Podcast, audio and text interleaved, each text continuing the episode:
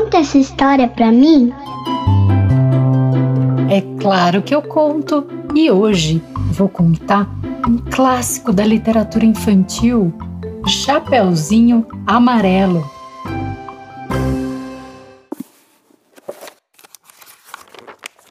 Era a Chapeuzinho Amarelo. Amarelada de medo, tinha medo de tudo aquela Chapeuzinho.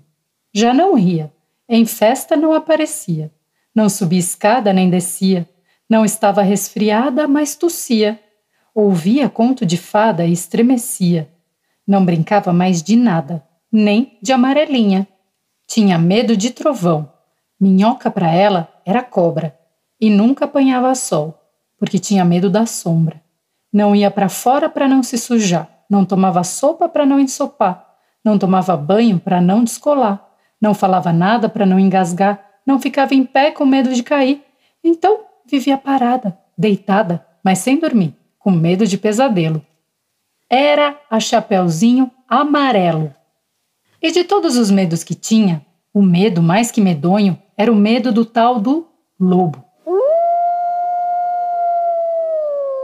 Um lobo que nunca se via, que morava lá para longe, do outro lado da montanha, num buraco da Alemanha, cheio de teia de aranha, numa terra tão estranha, que vai ver que o tal do lobo nem existia.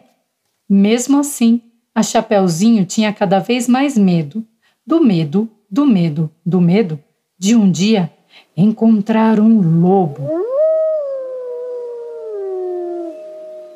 Um lobo que não existia.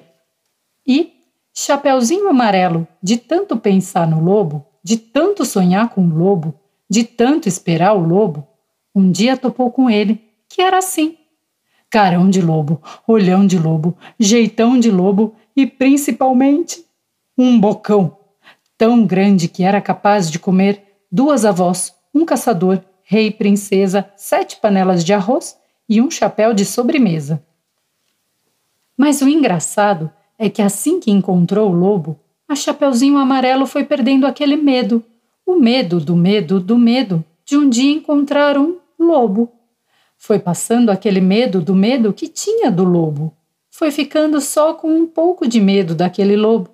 Depois acabou o medo e ela ficou só com o lobo. O lobo ficou tão chateado de ver aquela menina olhando para a cara dele, só que sem o medo dele. Ficou mesmo envergonhado, triste, murcho e branco azedo, porque um lobo, tirado o medo, é um arremedo de lobo.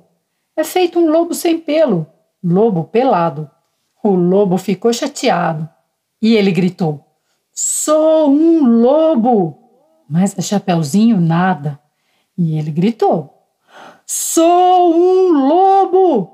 Chapeuzinho deu risada e ele berrou: Eu sou um lobo! Chapeuzinho já meio enjoada, com vontade de brincar de outra coisa. Ele então gritou bem forte aquele seu nome de lobo umas 25 vezes, que era para o medo ir voltando e a menininha saber com quem não estava falando. Lobo, lobo, lobo, lobo, lobo, lobo, lobo, lobo. Aí, Chapeuzinho encheu e disse: Para, assim, agora, já, do jeito que você tá. E o lobo, parado assim, do jeito que o lobo estava, já não era mais um lobo, era um bolo. Um bolo de lobo fofo, tremendo que nem pudim, com medo da Chapeuzinho, com medo de ser comido com vela e tudo inteirinho. Chapeuzinho não comeu aquele bolo de lobo, porque sempre preferiu de chocolate. Aliás, ela agora come de tudo, menos sola de sapato. Não tem mais medo de chuva nem foge de carrapato. Cai, levanta, se machuca, vai à praia, entra no mato, trepa em árvore, rouba fruta, depois joga amarelinha com o primo da vizinha, com a filha do jornaleiro, com a sobrinha da madrinha e o neto do sapateiro. Mesmo quando está sozinha, inventa uma brincadeira e transforma em companheiro cada medo que ela tinha. O raio virou o rai. Barata é tabará. A bruxa virou chabru e o diabo é bodiá. Fim. Trim, trim, trim, essa história chegou ao fim. Gostaram? Esse livro foi publicado na década de 70.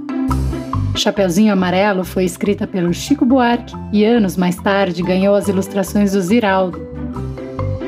Já está na quadragésima edição e sexta reimpressão. Essa versão que eu li é da editora Autêntica. Eu sou a Sandra Storino e se você gostou de ouvir essa história, tem outras aqui para você ouvir na hora e onde quiser. O Conta Essa História para mim também tem uma página no Instagram. Segue a gente lá. E esse foi mais um Conta essa história pra mim.